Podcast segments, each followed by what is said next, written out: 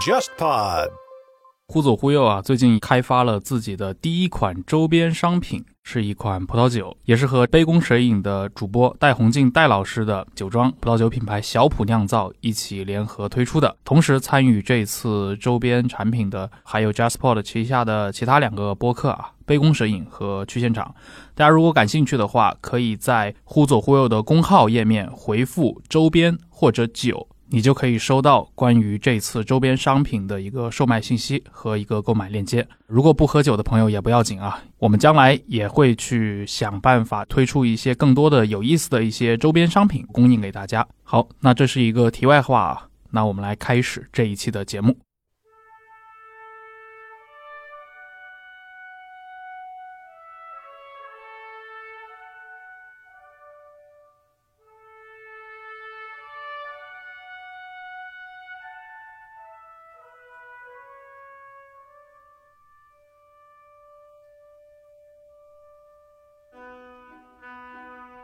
你会发现有些时候这种人物关系是一个套一个的，比如说阿格里奇的第一任丈夫其实也是一个中国的一个作曲家，姓陈。然后呢，这个作曲家后来跟阿格里奇离婚了，离婚之后呢，又娶了一个中国的女性，就是斯琴高娃。所以你看这些人物之间的 关系都是互相错综复杂的联系在一起的，贵圈真乱。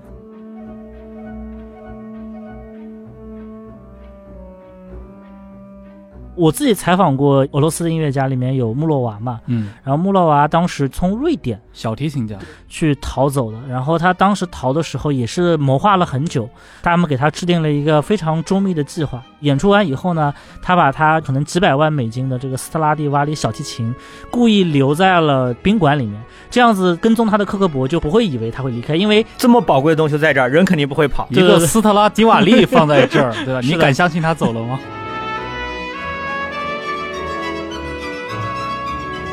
斯特恩在中国之所以闻名，就是因为那部纪录片嘛，从毛泽东到莫扎特嘛。对，因为中国改革开放了，你要迅速有个转向嘛，表示出面向西方的开放和友善嘛，所以才把斯特恩邀请过来。傅松对这个事情也很不以为然，他说斯特恩就是个搞政治的，就是个掮客。这一段可以剪掉，就是某种意义上他是音乐界的傅高义老师 啊。这个为什么要剪掉？这么精彩，也可以放到 highlights 里面。各位听众，大家好，欢迎收听这一期的《忽左忽右》，我是陈彦良。今天我们录音室里面。郑世亮和博乔啊，应该是你们两位第一次在《忽左忽右》里面这个聚首吧？虽然我们一直说要找各种各样的由头来聚，但这次啊，因为一个非常悲伤的事情，就是傅聪先生去世，然后我们决定来聊一聊一些相关的话题。傅聪先生应该是前不久啊，在。应该是英国当地时间十二月二十八号在英国逝世啊，终年是八十六岁，也是非常意外的。他的太太周一龙女士应该也是感染了，但是应该没两天就恢复了，对，然后就出院了。但是就是傅聪先生本人是没有过得了这一关，也是非常令人感到惋惜。这样，最近几天随着他去世的消息传出来，反而在内地重新被很多人以及在社交网络上频繁。讨论的啊若干个话题，我们今天节目里面其实都可以聊一聊。我先说吧，先说说这次听说这个消息的情况吧。当时也是凌晨，我当时正好在读一个推理小说，然后就随便看了一下群。当时我就觉得就是天打五雷轰嘛，也是博乔把那个消息转到群里面说傅聪去世了。哎呀，当时就觉得非常难受。那么我最早知道他们父子之间的事情，就是看《弗雷家书》。我爸爸特别喜欢《弗雷家书》啊，我不确定他是不是按照这样一套方法来教育过我，嗯，但是确实是我跟我爸聊天的一个话题，就是关于他们。那包括后来我进到上海书评，那我更加我身边的圈子，我的作者，包括我们上海书评的主持人那个陆浩老师，那就跟傅雷的当年的朋友圈就更熟了。就这里面的很多事情，我们待会儿可以慢慢聊。啊，这是一个我知道傅雷，包括我知道傅聪的一个大致的经历。包括我喜欢古典音乐，我记得最早那会儿也是因为看《傅雷家书》里面提到很多这种音乐家，嗯，然后慢慢慢慢的才感兴趣的。这这这对我来说是一个非常非常重要的，不管是我的人生成长还是我阅读历程，可以说是具有里程碑意义的。包括待会儿我会讲到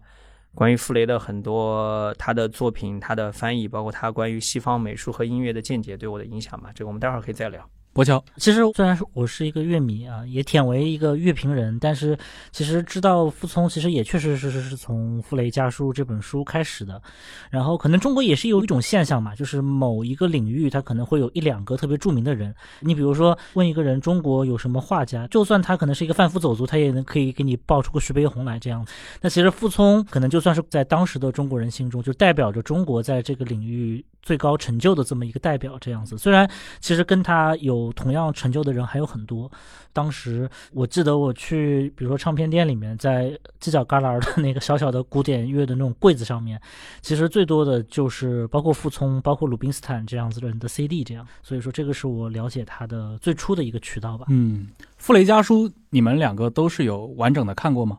我看过，我不仅完整看过，而且我还搜集了好多个版本。一个是最早的三联书店出的那一版，就是包装、装帧设计都比较朴素，那当然也很有味道。那就是范用范老板设计的。然后后面就是辽宁教育出版社，就是相当于把很多新的内容，就是傅敏的书信也放进去，包括后面港版，这个我都有搜集。因为这个书对我来说是有一个比较特别的意义的。就是这个其实我就可以展开来讲很多，因为前面博乔讲到说，傅聪对中国人来讲可能。相当于徐悲鸿在美术界的地位，即便你不太喜欢或者不太知道古典音乐，你也会知道傅聪在他那个年代，包括之后。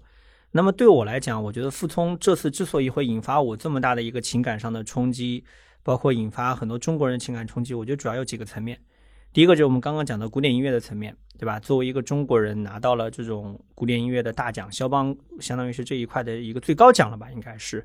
那么这确实是非常不容易的。当然，这是一个最浅表的层面。还有几个更加深的层面，或者说大家不太方便提到，或者没有太把它讲清楚的层面。我觉得一个就是属于人生成长和教育层面。我不知道我们的听众大概是什么年龄段，估计跟我和博乔差不多，二十岁、三十岁居多。那可能再往上也有，再往下也有，但主流是这个阶层。我可以打个保票，他们成长环境当中，他们的爸妈一定是把《傅雷家书》某种程度上当做一种教材或者范本的。对，这是一个普遍的社会现象。我可以跟大家讲个数字。《傅雷家书》刚刚八十年代初在三联书店出版的时候，那个时候是一下子印了六七版，就一开始是一百五十万册，那后来就已经没法统计了，就几百万册了，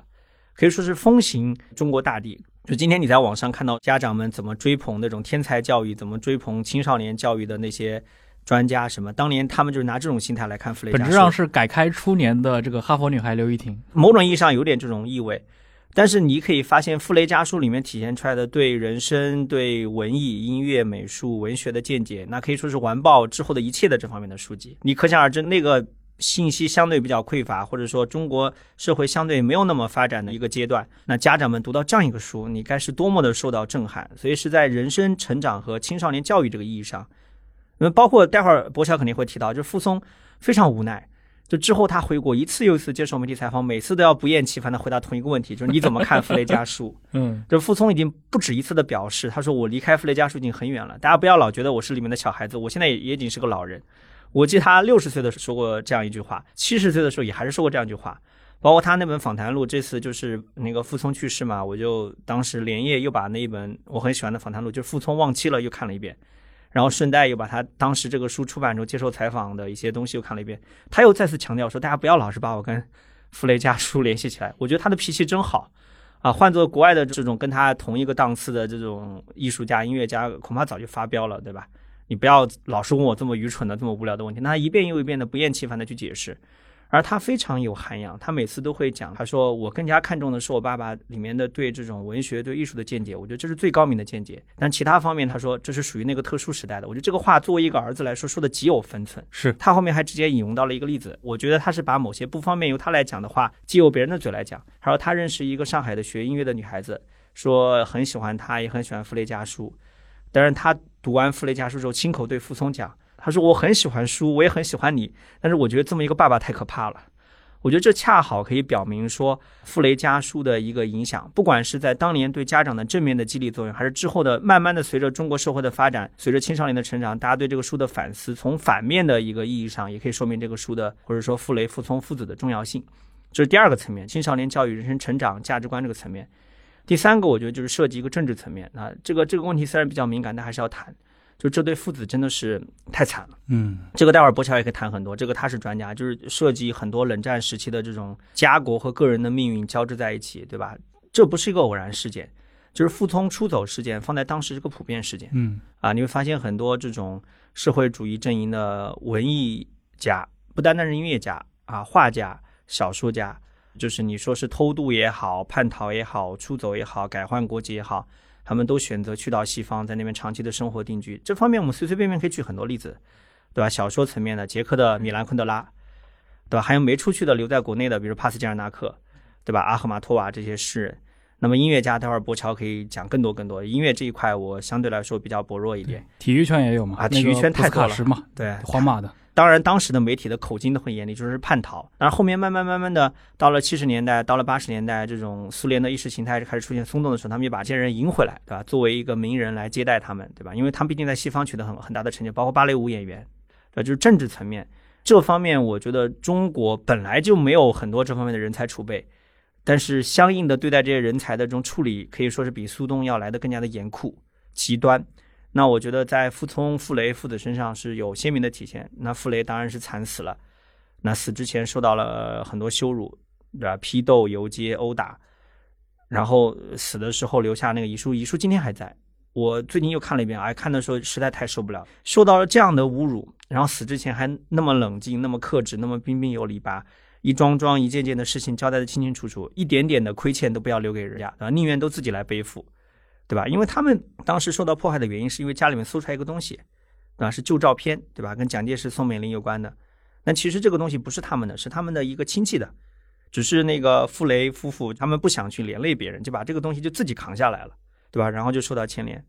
然后包括当时那个杨绛也回忆嘛，他说，傅聪在他爸妈死之前最后一次跟他妈妈通过话，就是六十年代。说当时非常惨，就是当时电话一接通，就是朱梅馥就一下就忍不住就开始哭起来，就叫了一声阿聪，然后傅聪呢也哭起来，就叫了一声母妈，就是妈妈，大家就说不出来话了，就一直哭，一直哭，一直哭。等到双方能够说话的时候，电话已经挂断了，对吧？就非常惨。虽然我们现在经常会有很多人调侃或者批判伤痕文学，觉得我们是不是太过滥情，太过突出这种悲情的画面，但是你会发现。你重返历史现场，这就是很悲情的。所以我昨天也在跟一个朋友聊，我说傅聪的一生是一部极好的电影的一个素材。从他小时候怎么跟他父母相处，到他年轻的时候被迫去做了一个所谓的叛逃者或者出走者，到他壮年时代回国，然后不断的去从事音乐方面的教育和演出，到他最后就是这样的一个命运。就是你你会发现，最近有很多人其实是借傅聪之命运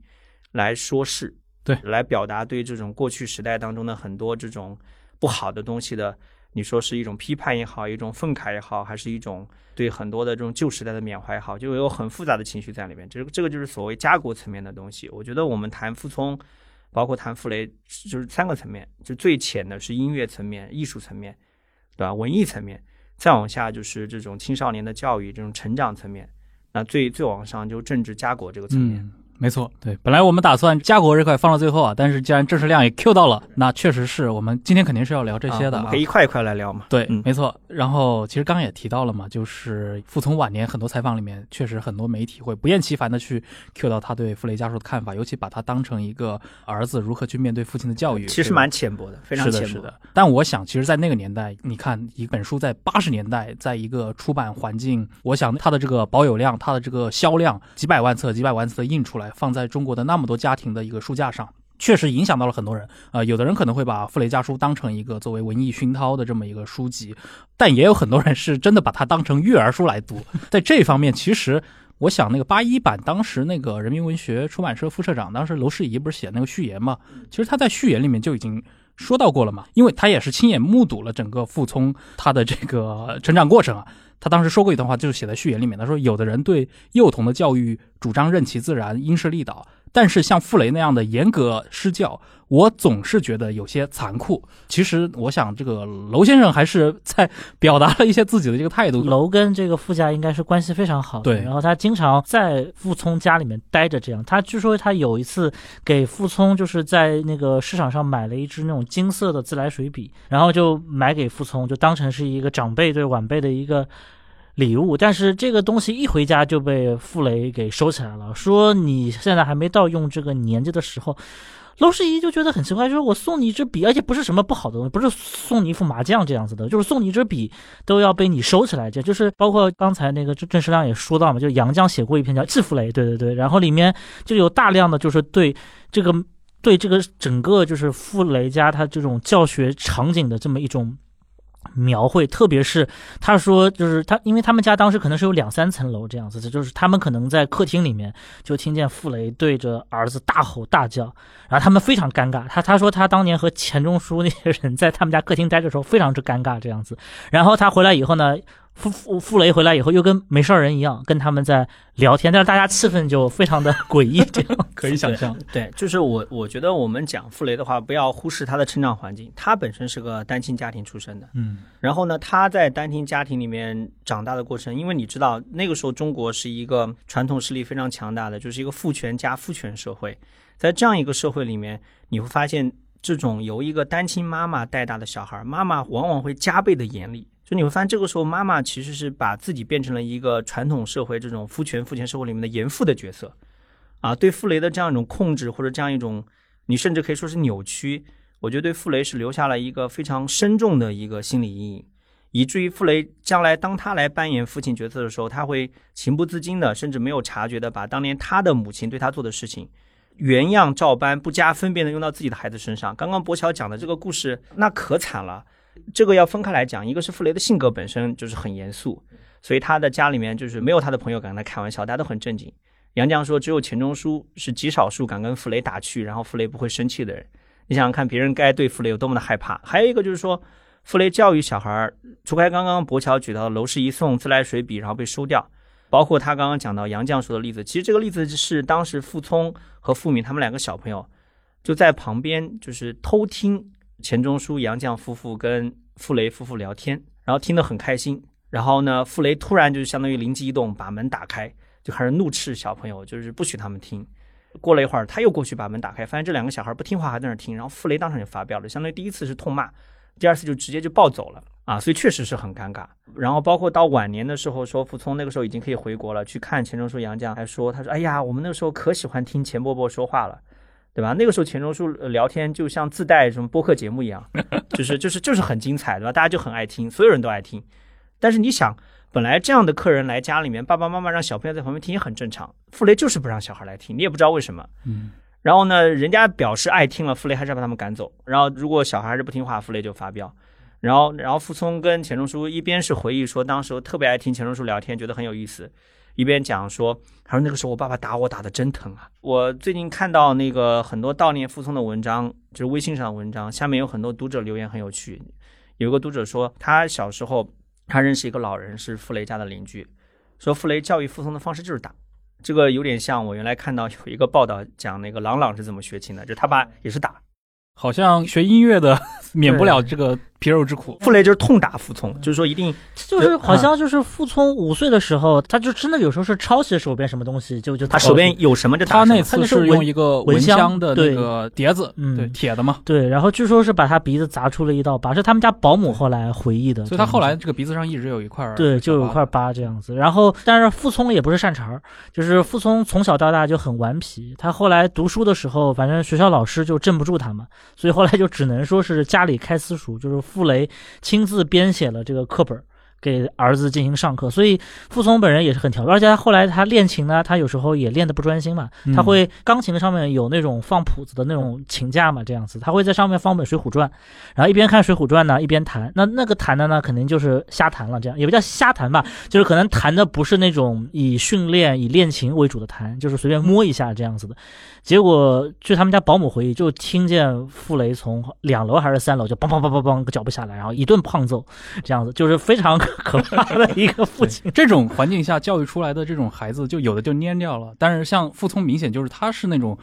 个性里面有一些反抗的，比如说是是，然后像他长大以后吧，就是你你说出来也很好笑，就是父子两人有有一次傅聪应该是负气出走，住到了他的朋友家，但是这个理由非常好笑，就是父子俩是要争论贝多芬哪一首小提琴奏鸣曲写得更好。你说这种问题有什么可争论一下嘛？但是 傅雷他们俩都很较真。对傅雷非常较较真，他一定认为是第九首克鲁才好，然后傅聪就是跟他辩论，他说我觉得。第十首好，然后两个人大吵一架，然后傅聪就跑到朋友家住了半个月的样子。我跟你讲一件我的事儿啊，我高中时候唯一一次打架，跟我的一个男同学，你知道为什么打架吗？就是当时我们同班还有一个女同学在校刊上发了一首诗，我们在争论那首诗写的怎么样，结果最后结局就是我把他眼镜打碎了，赔了一千块钱啊。就是你们这种争论还算有点意义，因为最后可能会博得妹子的芳心，对吧？嗯你说傅聪和傅雷他们到底图啥？子之间对吧？你是为了贝多芬，哎呀，都是年少冲动。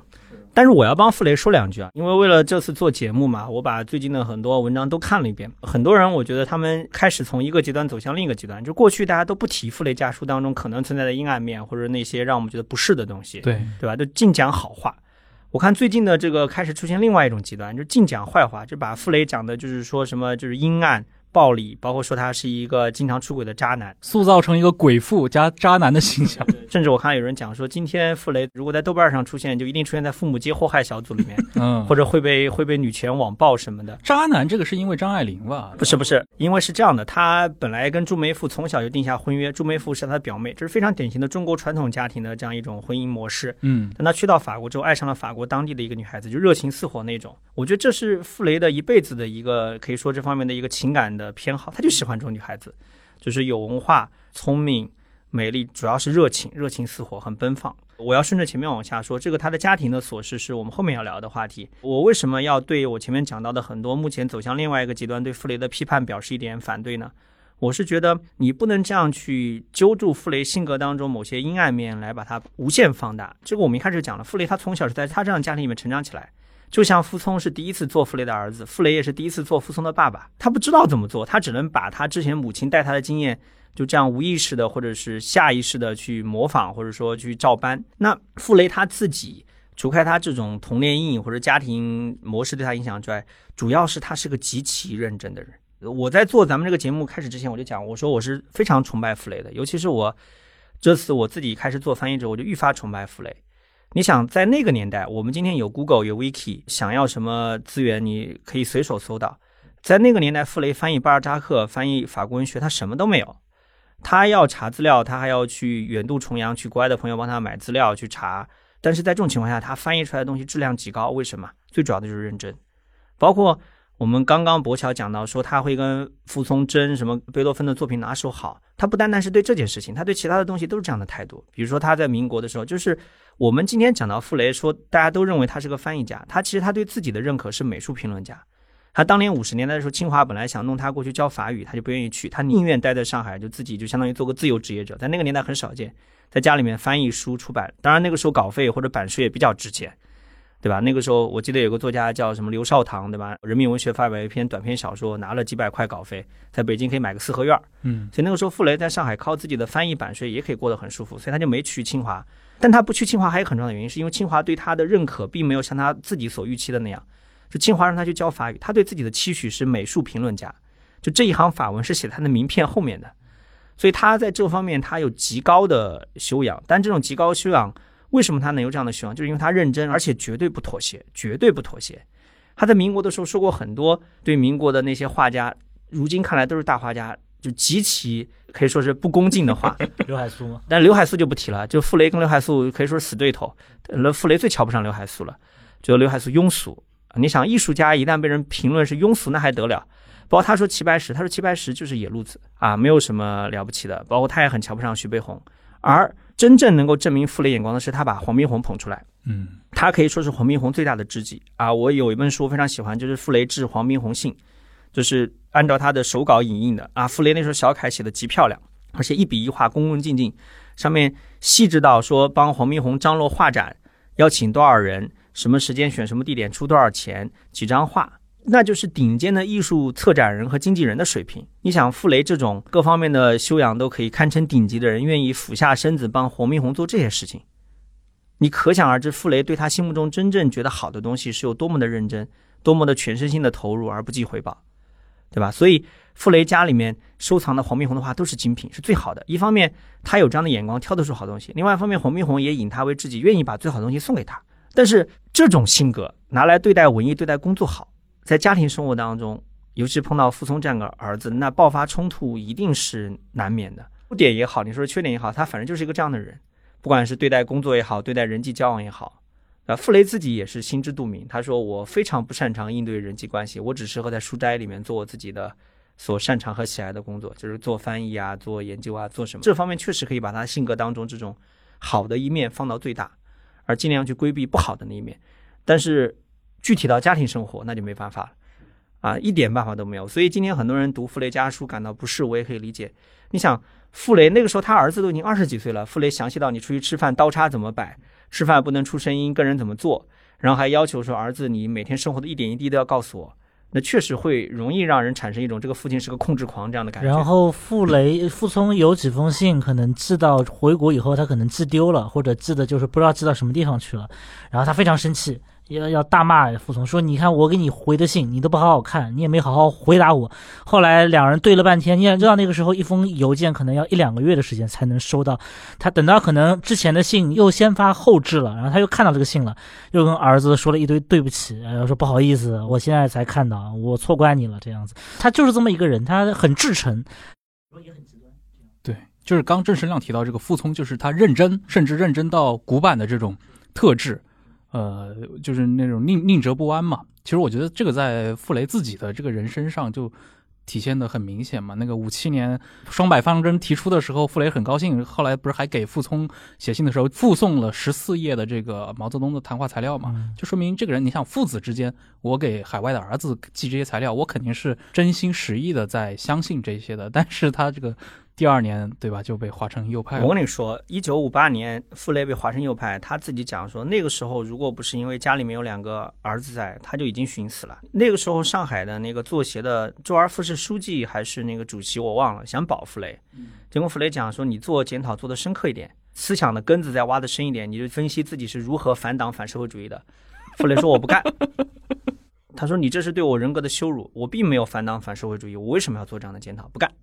那这个就没办法了。包括后面本来领导上就觉得说，当时上海抓右派抓的力度不够，结果傅雷还这个样子，那你不做右派谁做右派？这个就是领导对你的态度，对吧？就给你面子你还不要。对傅雷这种人来说，那这样子被划成右派，那是一种毁灭性的打击。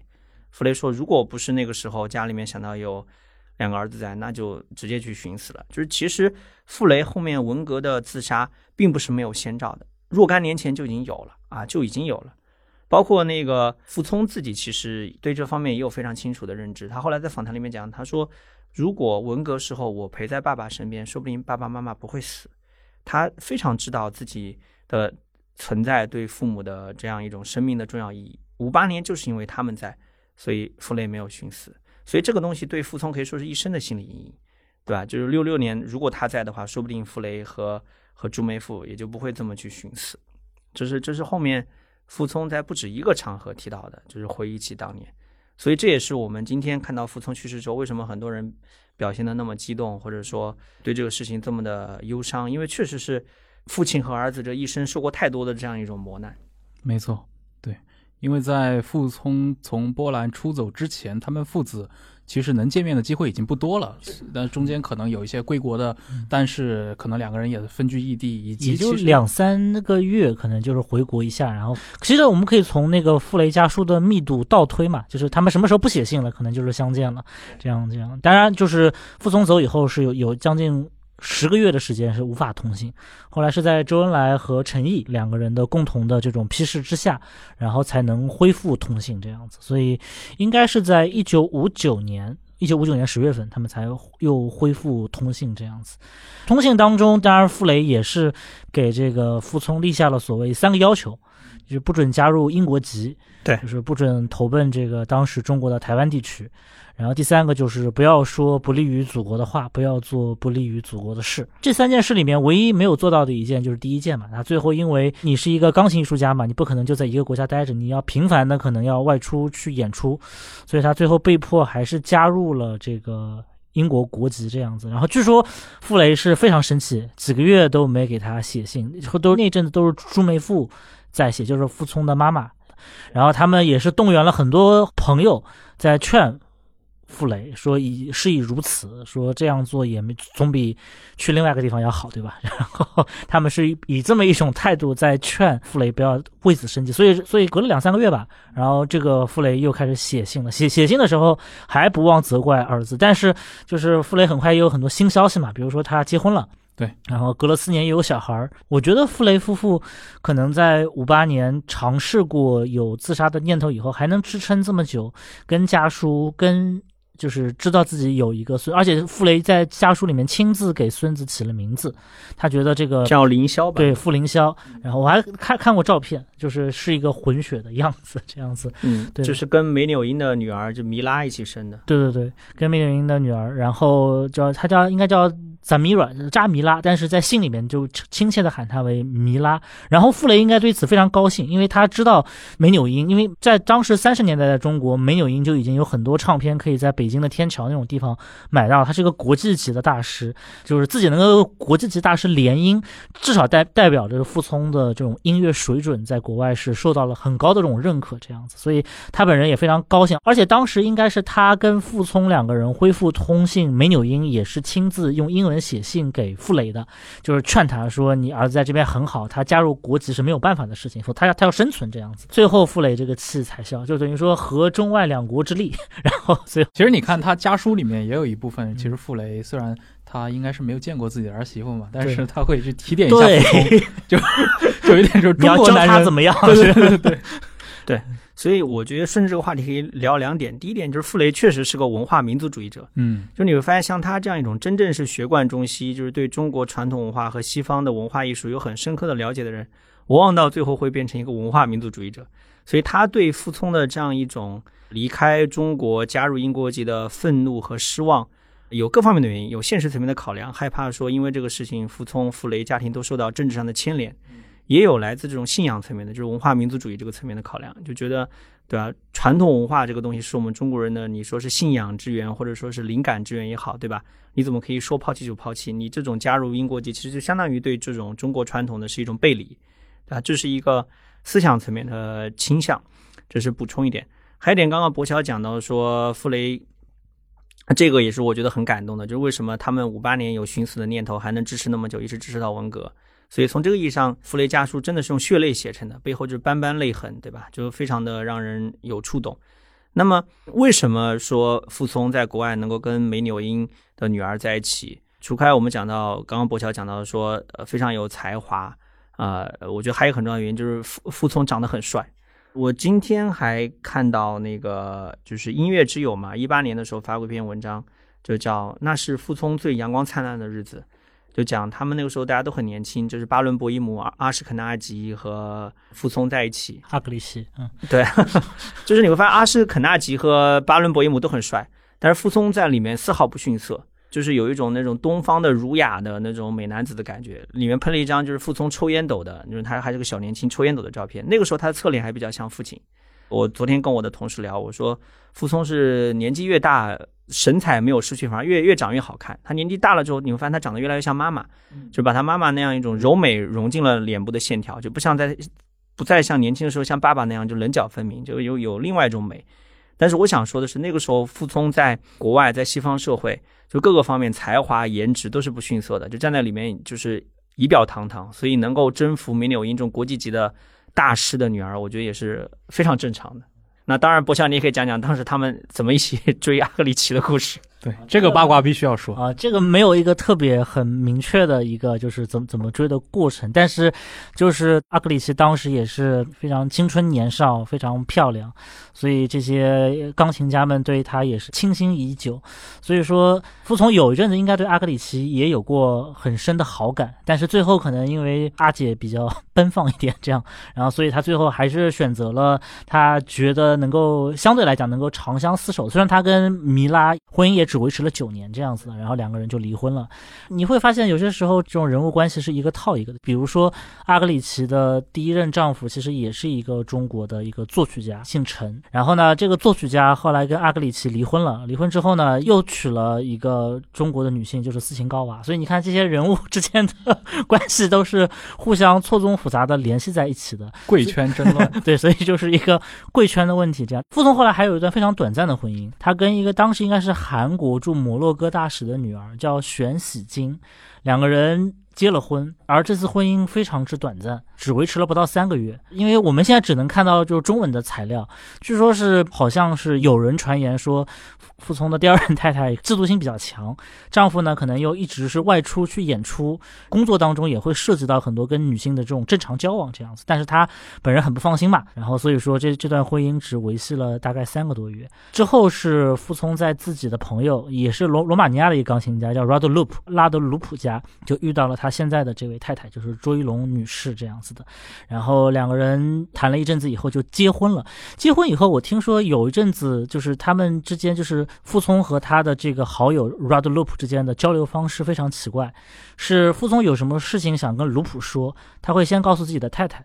然后周玉龙女士跟卢普的太太说，卢普的太太再告诉卢普。然后这件事情传达过去以后呢，然后再按照这个链条再逆向的传回来，就是两位大师明明关系很好，但是好像互相不愿意打个电话或者聚一聚这样子，就是在一个互相传话过程当中进行一个交流。这可能也是可能有时候大家觉得刻板印象，觉得艺术家都很奇怪这样子，但是那个时候艺术家可能确实是有很多的一些怪癖。我觉得正好顺着这个话题可以聊聊我们前面说到的一个很有意思的话题，就是冷战时期的音乐家。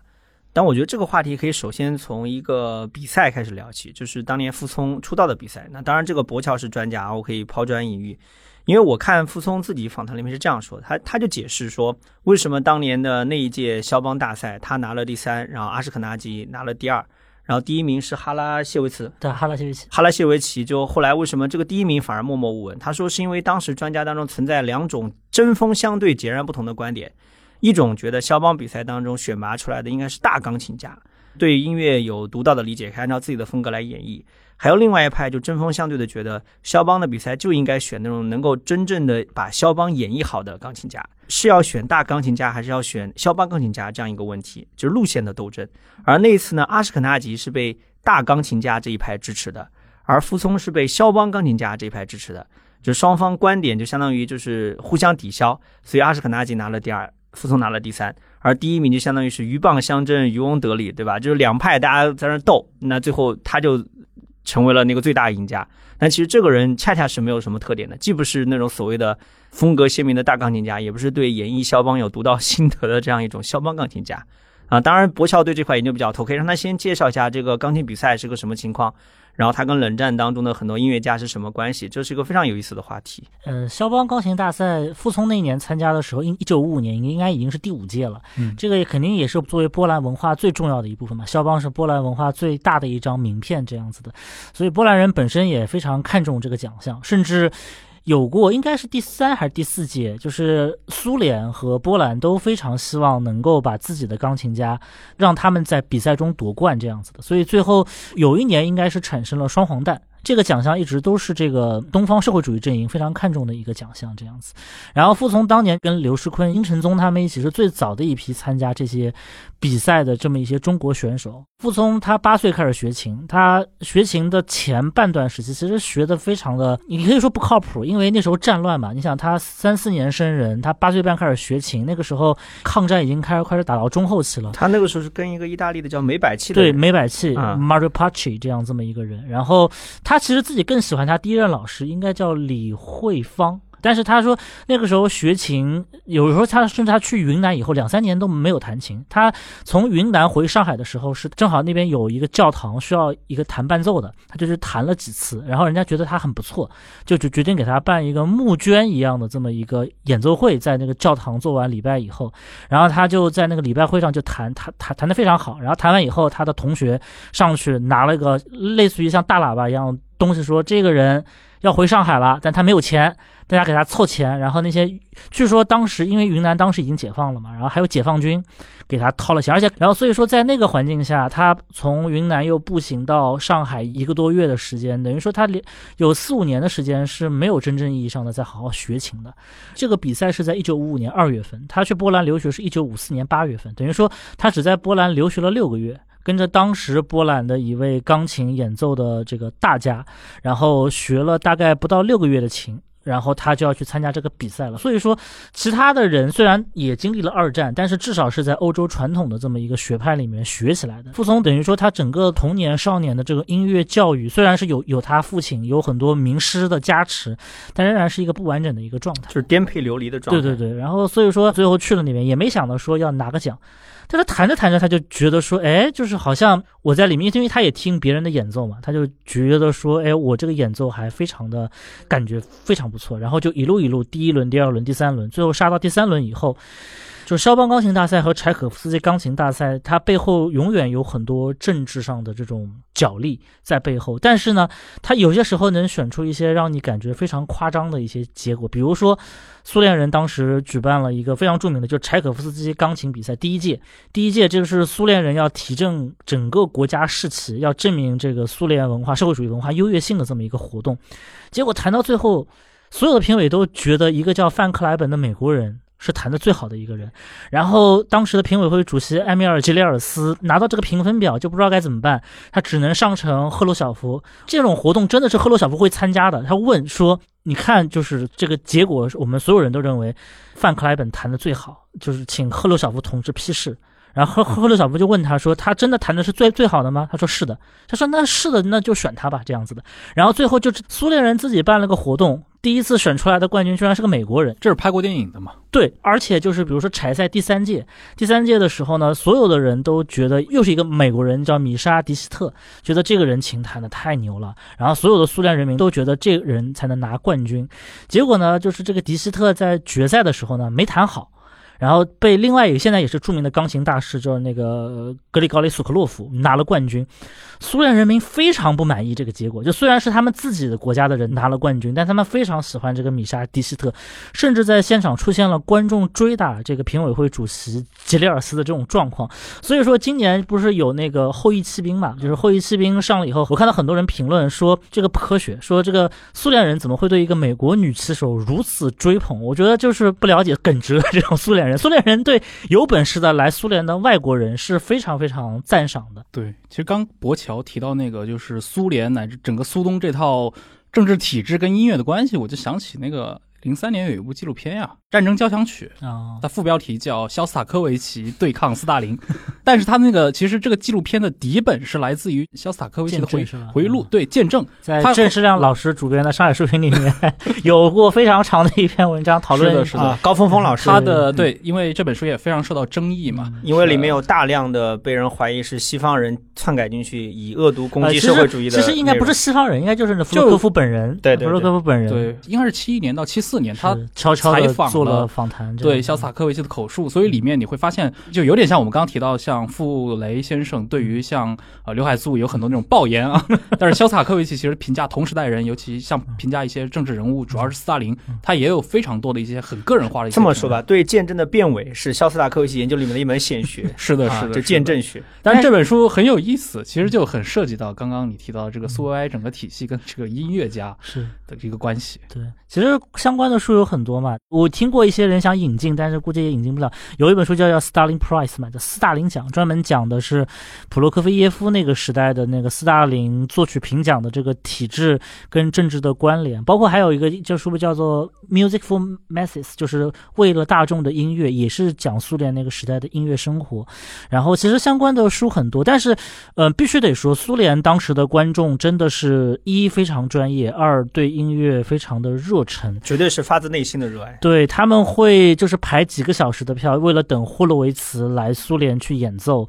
包括就是赵元普老师的那本《游艺黑白》里面有邓泰山，他如何去听到一场就是霍洛维茨音乐会的这种入场的这种记录嘛。霍洛维茨在重回俄罗斯演出，他作为一个俄罗斯的钢琴家，他去了美国之后又回到俄罗斯去演出。苏联是要出动四道保安，就是四道防线，因为观众太狂热，来防止现场观众过多的情况。这样，你去看霍洛维茨演出的视频，尤其流行现场的苏联观众的表情，很多人是流着泪在听他演出。他柱子背后都是站着人的，这样就是他不是按照座位去卖票的，是按照就是哪儿有空地哪儿就塞一个人这样去安排演出的，包括当。当时那个 Byron Janis，就是当时美苏之间是有很多音乐互访的。这个 Byron 他就说，他当年去苏联的第一感觉就是说我我受到了像摇滚巨星一般的待遇，就是在美国可能只有披头士可能来美国访问，才可能是这么样子的一种场景这样子。所以苏联的观众懂行识货，然后而且对于。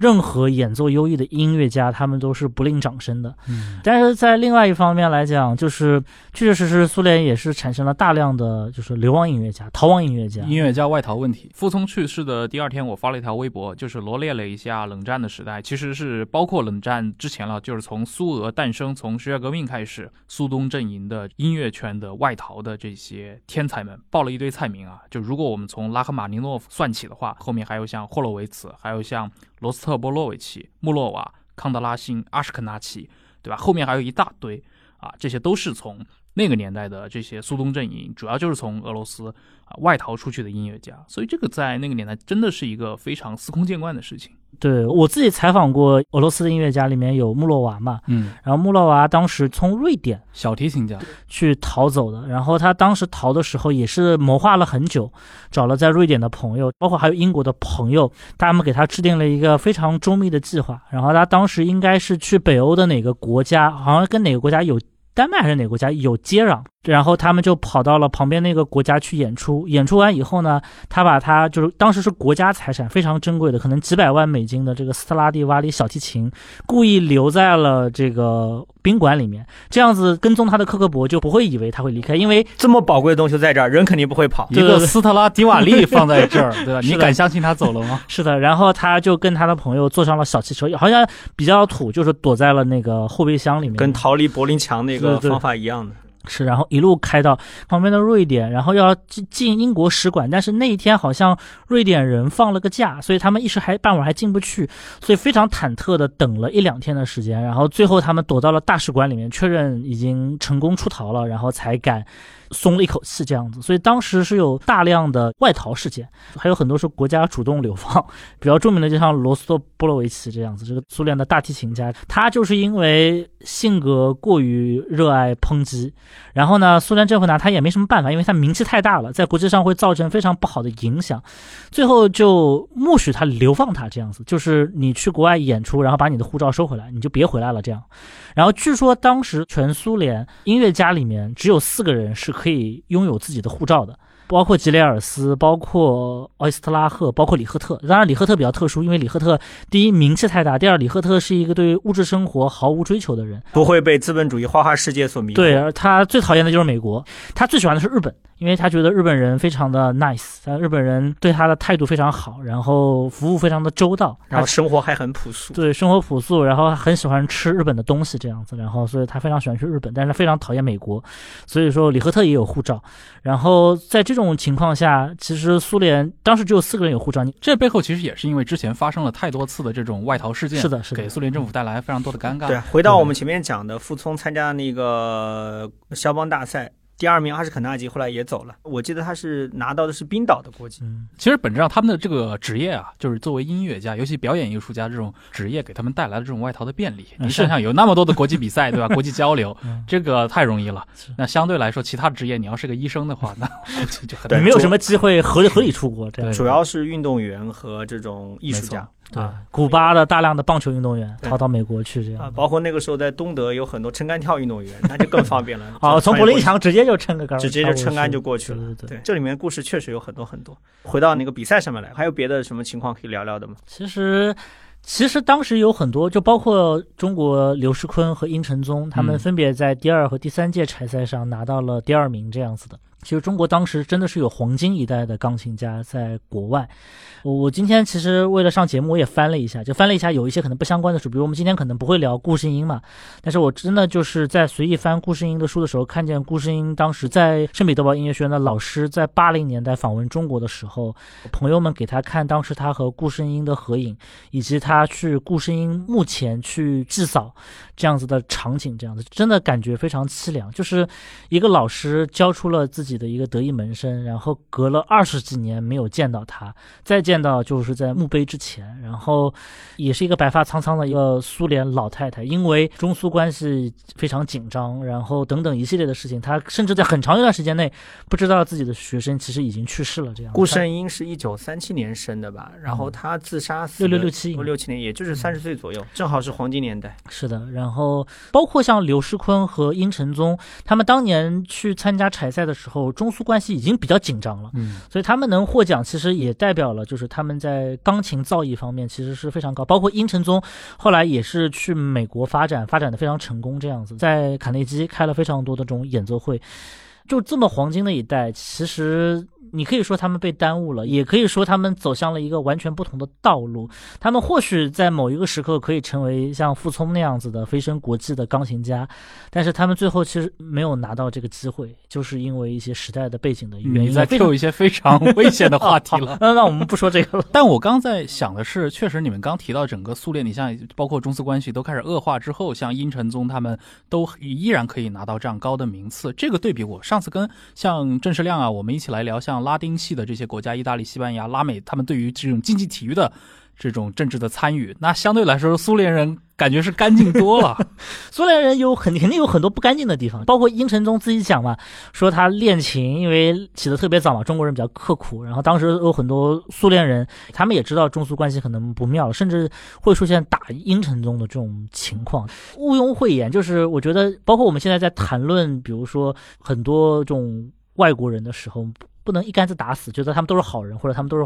坏人这样子。但是我觉得，至少在音乐评价体系里面，我觉得好人的比例可能确实是高一点的吧。这样子。前面那个博乔讲到傅聪在国外嘛，其实后面还有很长一段的故事也很有意思。他自己在访谈里面提到说，他当年在国外的时候，在美国受到那个埃萨克斯特恩的排挤。当时以色列不是针对那个阿拉伯国家发动了七日战争嘛？之后，那个艾萨克斯特恩就组织了一个音乐会，那就相当于你是要支持以色列的，公开让音乐家表态，邀请傅聪去，傅聪没去。然后之后，那个傅聪就整个就被边缘化了。所以傅聪后来在访谈当中非常气愤，他就直接就讲，他说艾萨克斯特恩就是搞了一个叫斯特恩帮，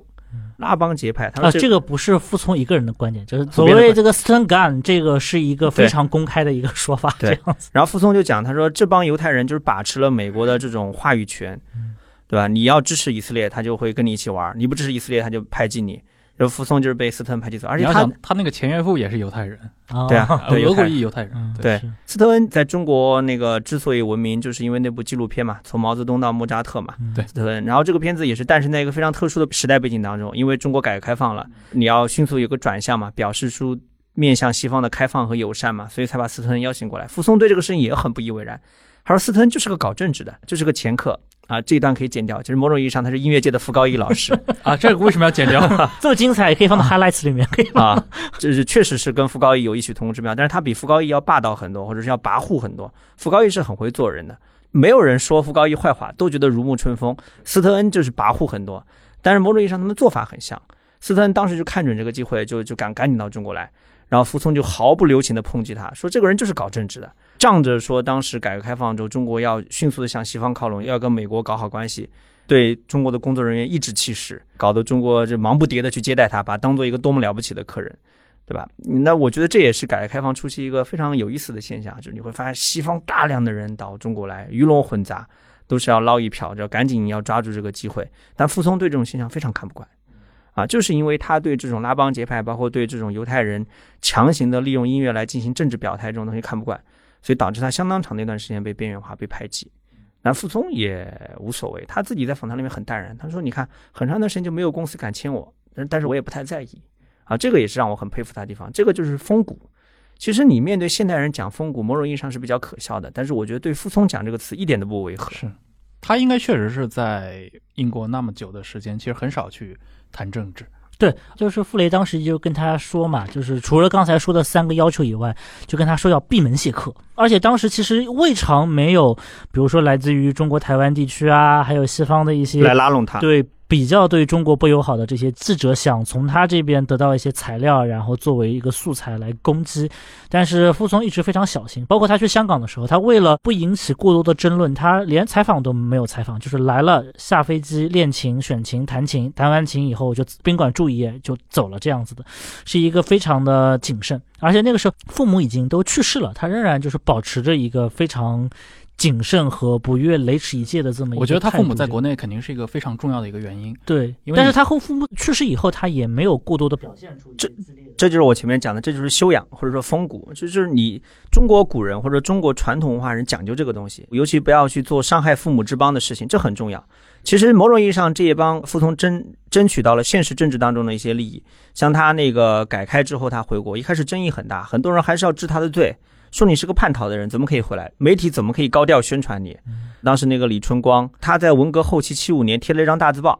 当时都引发了毛泽东和邓小平的注意，对吧？后来到了改开年代之后，他又继续的写，他当时就写了一个信，就向胡耀邦反映嘛，嗯傅聪这个人很好的，人品很好，修养很高，在国外的时候没有做任何损害祖国利益的事情。然后回国之后呢，老老实实的弹琴，给学生上课，生活非常的朴素，非常的好。说这样的人，我们不应该过多的去打压他，应该给他一些机会。当时应该是八一年，傅聪第一次回到内地来公开演出，《北京日报》出了一个这样的一个报道，称他就是傅聪先生嘛。但肯定当时还是有一批人，应该是向上去提了意见。然后就，然后就给傅聪就平反了嘛。胡耀邦一开始是持一个负面态度，但听完这个，他也不知道具体是什么事儿。李的这个解释以后，他应该是写了很长的一封信嘛，但前面有八个字嘛，就是傅聪出走情有可原，这样。这个就是尚方宝剑了。就是包括傅聪当年在英国的时候，他听说吴祖强就是当年中央音乐学院的副院长去英国访问，他非常激动，但他本人当时应该在瑞士。嗯，然后他弹完琴以后。连夜赶回英国，当时已经十一点了，但两个人晚上十一点仍然就。见了一面，然后两个人老泪纵横，就是这是叶永烈先 先生在他的书里面写的啊。然后说隔了几天以后，就是傅聪邀请所有中国代表团去听他在伦敦的这个演奏会，在演奏会的返场的时候，他演奏了《牧童短笛》这首作品。然后这首作品其实释放了一个非常强烈的一个他想要归国看看的这种信号。当时这个吴祖强就说：“你写一封信给当时时任副总理的邓小平同志，这样子的。”据说是反正提笔了很多次。但是最后还是写了一封言辞非常恳切的信，说希望回来能够看看这个在祖国发生的一切。然后邓公当时也是提了一行字，叫做“父回国探望或回国工作都没有问题”，嗯就这样。所以他当时是七九年的时候。第一次回国，然后回国就参加了他父母的这个平反，就是平冤昭雪的这个平反的这么一个追悼会。也就是在这个过程当中，傅雷家书才有机会出版。因为当时娄世仪就跟那个傅聪在一起从北京回上海的飞机上，当时傅聪就跟娄世仪聊说，他手里面还保存着完完整整的父亲写给他的信，写得很好。但是娄世仪那个时候也没当回事儿，这个就是有心的人和没有心思的人的一个区别。后来是两年之后。当时是那个娄世仪跟范用在同样一架飞机上，娄世仪跟范用提到说他就是傅聪有这么一个信，那范老板那还会放过这个机会，二话不说就去找傅明。那个时候傅明看到一个干巴的小老头，就突然冲到家谁呀？后来才发现是三联的总经理，找到傅明，然后把这个事儿给落听了。这里面有很多很多麻烦的事儿，你知道当时这个书他们要下印厂，有工人是拒绝印刷，说这是叛国贼呀，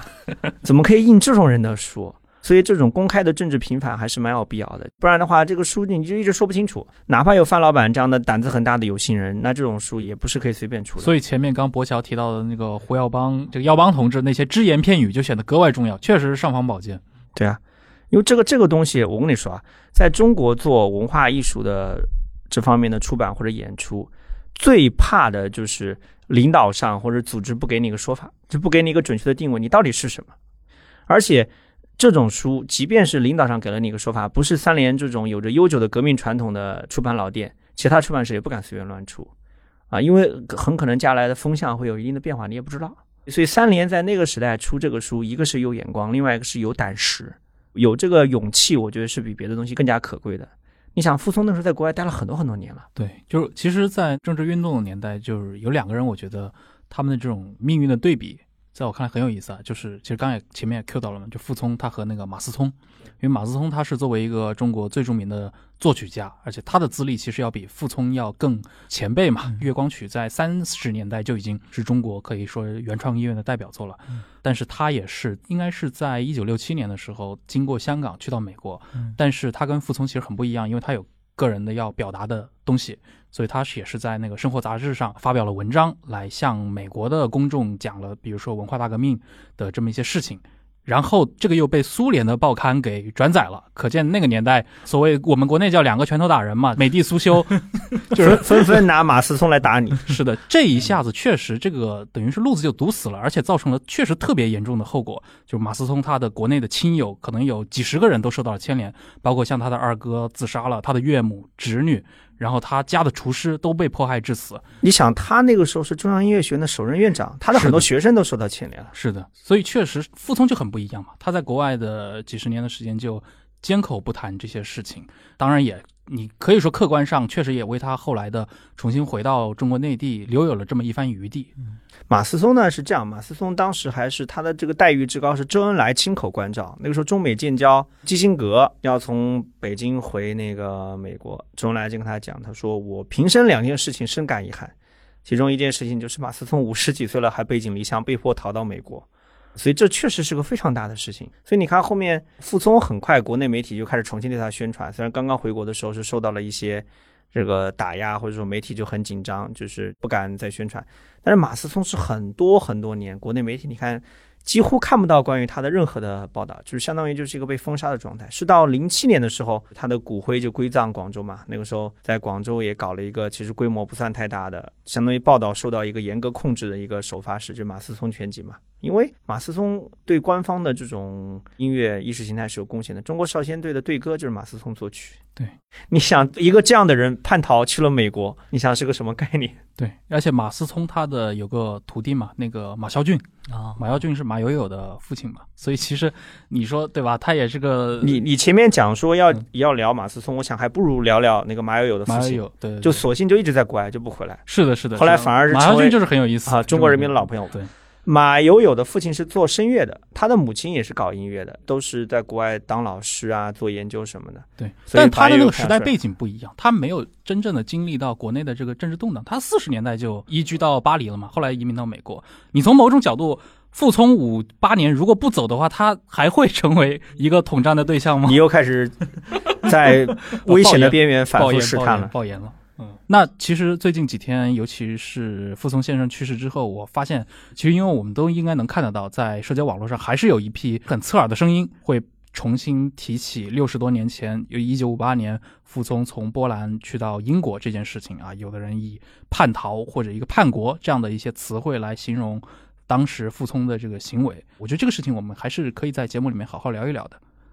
我觉得这个事情其实就很简单。就当时傅聪是年轻人，当他听说国内父亲受到这种可以说是莫须有的政治上的定罪，他首先心理上当然是惶恐的。而且当时说实话，五十年代末那个时候还不像后来一样那么那么的紧张，还是相对来说有一些比较宽松的渠道或者一些比较宽松的环境来支持他做这个事情的。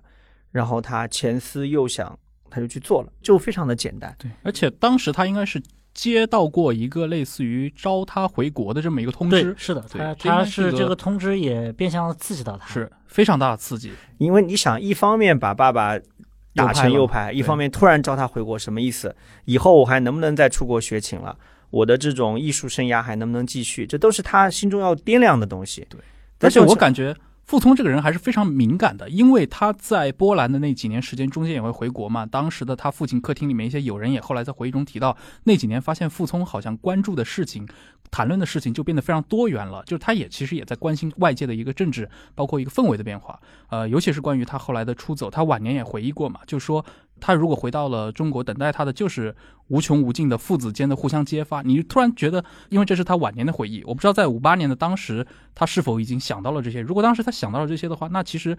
他的这个心思其实还是比较的一个，我就我就这么说吧。真正的大艺术家都不是傻子，他可以很真诚，他可以很炽热，但他不傻。他们的敏感性足以让他们察觉到身边的一些情况在发生变化。没错，好像他当时在波兰的时候，很多同学啊、朋友啊，对他的态度也是有一些变化。所以说，他这种变化不仅是从信件当中传递给他的，包括好像我好像看过说，他说在去中国大使馆，有的时候会办些事啊，可能中国使馆会在那边举行一些活动啊，啊，就是他已经明显的感觉到了一些，就是说冷淡一点啦，就是就是味道不对。对对对，所以说他最后才会决定突然就是就是拿着护照，而且当时他一开始都不知道自己的护照是可以去英国的。然后他后来是他的朋友跟他说，你这个护照是这个演奏家护照，虽然没有签证，但你可以去英国。然后他就决定就是说，应该是在华沙机场的时候，而且当时遭遇伦敦大雾，飞机晚点，而且当时好像已经发现就是说好像找不到人了。嗯大使馆他其实已经察觉了，对，大使馆已经通知波兰方面说，是不是要去机场去找一下这样子。但是等到他们去的时候，飞机已经起飞了，所以窗口期其实非常的紧张。。对有一点像逃离德黑兰的，很像那个谁呢？戴戴高乐当年从这个对吧巴黎直接跨上飞机嗯飞到英国。嗯，是的，是的，至于说今天网上那些刺耳的声音，我只能说他们没有历史感。另外，政治上的嗅觉不够敏锐。为什么这么说呢？如果你政治上的嗅觉够敏锐，你应该知道，啊，傅聪早就是被党中央平反了，他的父亲和他都被平反了。那你们现在说这样的话什么意思？你是要挑战党的对这个事件的定性吗？然后另外一个说没有历史感，是因为你不太能够回到历史现场去，尤其是回到当事人的这样一个处境。和从他们自身的这种性格，或者说他们自身的这种未来可能有的这种发展这个角度来衡量这个事情，我就说的通俗一点，这就是个站队问题，就是你通过选择不同的政治上的站队，来让自己的生命不要受到伤害，仅此而已。你要把它更多的跟什么道德啊、人品啊，甚至说这种定罪量刑挂钩，那说实话太愚蠢了。啊，就像我们前面聊了很多，就傅聪在国外那么多年，没有做过一丝一毫的伤害中国利益的事情，反倒是帮中国保全了很大的颜面。就大家知道有这么一个大艺术家一直在外面演出，甚至他还是一个就是中国本位极为强烈的这么一个，他就是一个文化民族主义者，这是傅雷对他最深的影响。其实很多从苏联出去的音乐家、艺术家都这样，一辈子爱俄罗斯文化。像纳博科夫，纳博科夫可谓恨苏联恨到骨子里面，他的家庭就整个就相当于就是被苏维埃就彻底就灭掉了，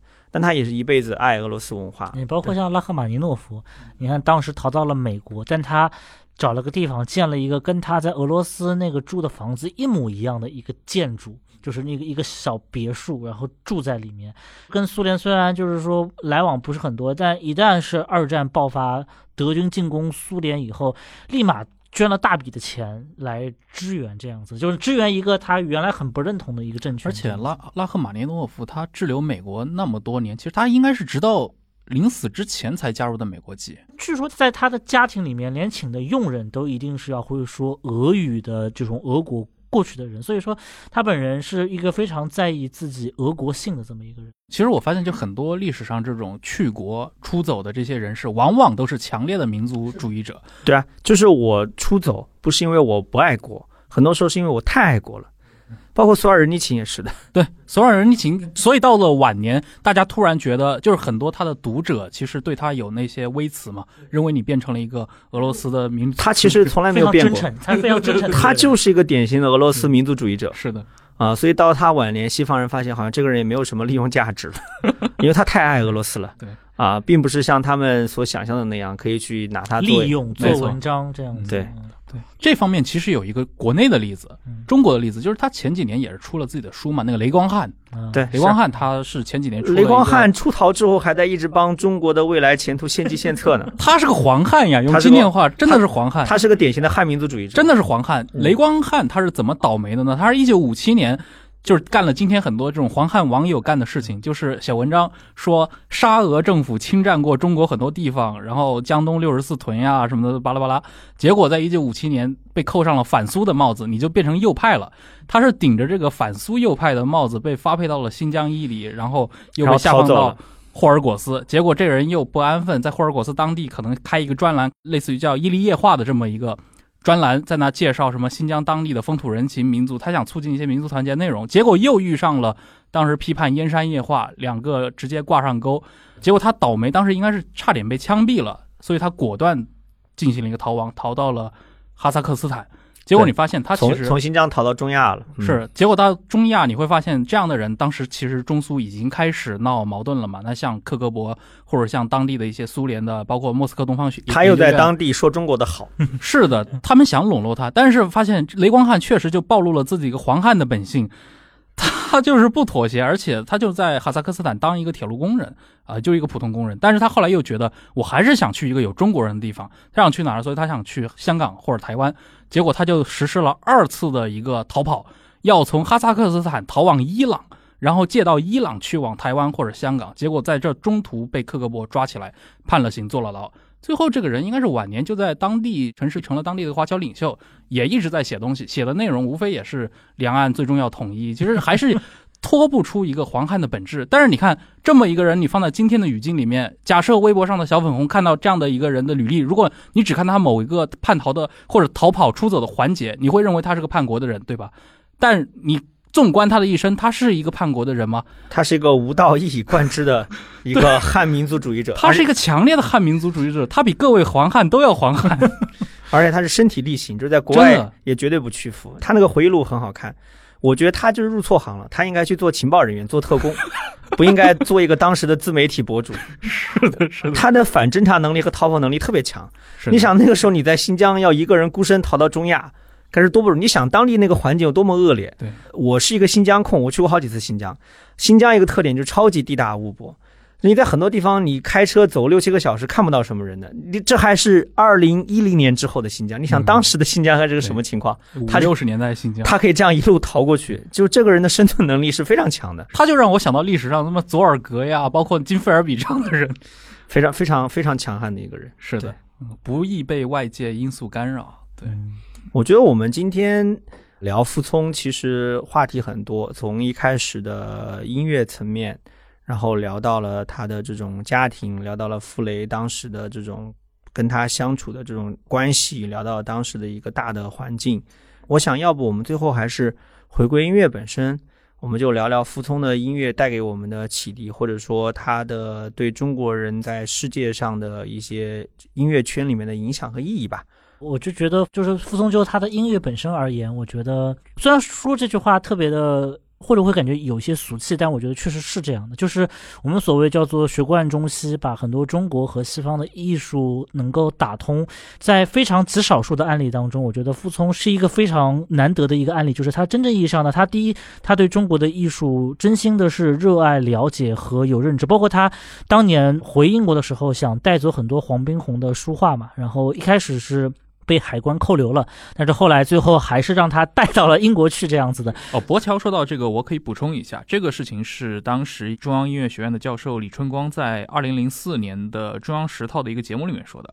他说，在一九八一年的时候，当时代理文化部部长是那个周维士，他周维士呢请傅聪吃了一顿饭。当时就问傅聪有没有什么需要帮助的地方，然后傅聪就说呢，黄宾虹先生送给他的父亲，就是送给傅雷很多字啊画呀，他想带几幅到英国去，但是呢，当时的海关不允许，所以呢，周威士就跟外事部门商量了一下，就让傅聪得到了一个所谓的叫免签签证，也就是说出入境无需接受检查，这个事情就很有意思啊。嗯是，然后所以说他对中国艺术的这种热爱和这种认知，一一个是有家学渊源的这种支撑，另第二个也是因为他本人确确实实是有这方面的很多非常高超的这种感悟，在面对这种西方的古典音乐文化的时候，他又能够完全的能够能够沉浸在那个环境当中，而且他是以中国文化为一个参照吧，然后来不断的提升他自己的这种音乐的修养也好，这种音乐艺术的表达的丰富也好，尤其是很多。包括西方的音乐人嘛，包括现在中国的这种，就中国、日本、韩国在西方的这种音乐家啊、包括这种获奖的音乐家越来越多。很多人都说嘛，因为中国语言里面有四声嘛，而西方语言其实是没有这种非常严格的声调的。很多西方人都认为说，是不是中国的这种对声调的敏感程度，能够帮助中国人可以更好的以中国人的方式来演奏这种西方的古典音乐？我觉得至少在傅聪的这个案例上，我觉得他完完全全把。虽然他的曲目量不是特别大，他的比较擅长的演奏家也，比如说局限于像斯科拉蒂、亨德尔，然后肖邦、舒伯特，包括克里亚宾和德 莫扎特德彪西，还有莫扎特这样子。你相对来讲，包括海顿，你觉得他的曲目好像局限在这几个人身上，但是他确确实实是用他自己的一些观点把这些人物，他就他非常讲究一个曲目的精，他的每一首曲目都是你感觉是他经过非常深思熟虑的，然后触键呢是无比的细腻，然后以这种方式把把这种音音乐以他自己的方式表达出来吧。你听到的是不仅仅是肖邦，你听到的是傅聪的肖邦，这个是让我感觉最为强烈的一点。啊，我觉得博乔说了很多，我再补充一点，我觉得傅聪给我的启发或者感动是他这种人格的伟大或者了不起。我前面也讲到说，他某种意义上可以算是中国人理想中的一种文化人格的一个具象。怎么说呢？就是你读他的访谈，我是随着我年岁渐长到三十岁的时候，我才真正的体会到，就是傅聪了不起的地方。他就一直在访谈里面不断的讲，他说做艺术做音乐，首先要有发自内心的这种特别赤诚的真心的热爱。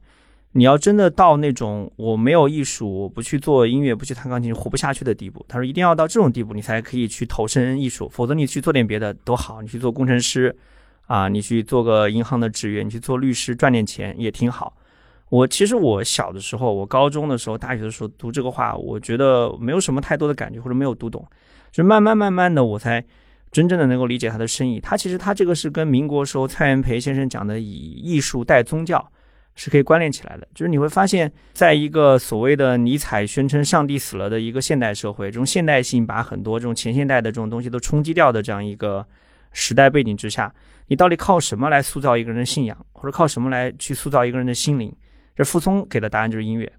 对吧？那反过来，那什么样的人才能够真正的把这样一个塑造心灵的工作做好呢？那就是你要发自内心的热爱音乐。真的，你没有他活不下去。你整个人的人格是跟他高度绑定的。从这个意义上来说，我觉得傅聪是给了我很大的一个感动和启发。就是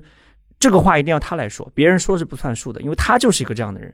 就是他用他的生命是实践了这个原则，所以说他说这个话就特别的让你幸福，特别能够触动你，特别的让你觉得这个道理是对的。这是一个。另外一个就是刚刚博乔讲的，就是他来用他自己所理解的中国传统文化的意境来演绎肖邦。是让你觉得特别的舒服，或者特别的到位，特别的贴切的。虽然他一直谦虚说他没读过多少书，但他从小在他父母的这个家庭的这个家庭氛围里面、家学里面熏陶起来、成长起来，他其实很多东西是潜移默化的。就像他不是一个黄宾虹专家，但家里面摆着那么多黄宾虹的真迹呢，从小看，对吧？这种开口奶就跟别人吃的不一样。刚刚博乔讲说他音乐很窄，我觉得他某种程度上他去。学习音乐，去实践音乐，它有点像中国古人学书法。你看中国古人，你看明清的时候，古人讲写字，经常说我这个最多只能写到宋代，嗯，宋代以前我写不到了。就像很多人讲说，沈以沫就是五百年以来最伟大的书法家，就是他可以写到明代人那个水平，甚至可以达到宋人那个水平。要到唐这个就不行了。那你要写到晋，那更是理想境界，不是说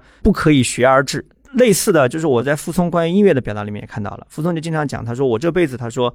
我我我是到不了巴赫以前了。他说我非常遗憾，我年轻的时候因为各种各样的原因，我没有受过良好的音乐教育，没有很完整的一个音乐学习的经历。我这辈子到不了巴赫以前。他说，甚至我对巴赫也没有办法达到一个我心目中理想的去理解的高度。我觉得这是一个特别真诚的表达，同时也是一个特别中国的一个表达。中国古人喜欢这么说。然后我写字只能写到什么什么，这呃这傅聪也会这样讲，就是你会觉得他是真正的就是能够打通的，他是拿他自己浸润在中国传统文化当中的很多的理解和感悟来去演绎西方文化，能够达到他一种独特的这样一种风格或者高度，这也是让我觉得特别佩服也特别欣赏的一件事情。是的，我印象很深，就是刚才提到那个当年的中央音乐学院的教授李春光嘛，他的那个回忆里面、采访里面也说到过，八十年代初傅聪当时经常回来做演奏的时候，他建议过傅聪说，你可以啊演绎一些，比如说柴可夫斯基的协奏这些曲子，但是傅聪当时的一个说法是，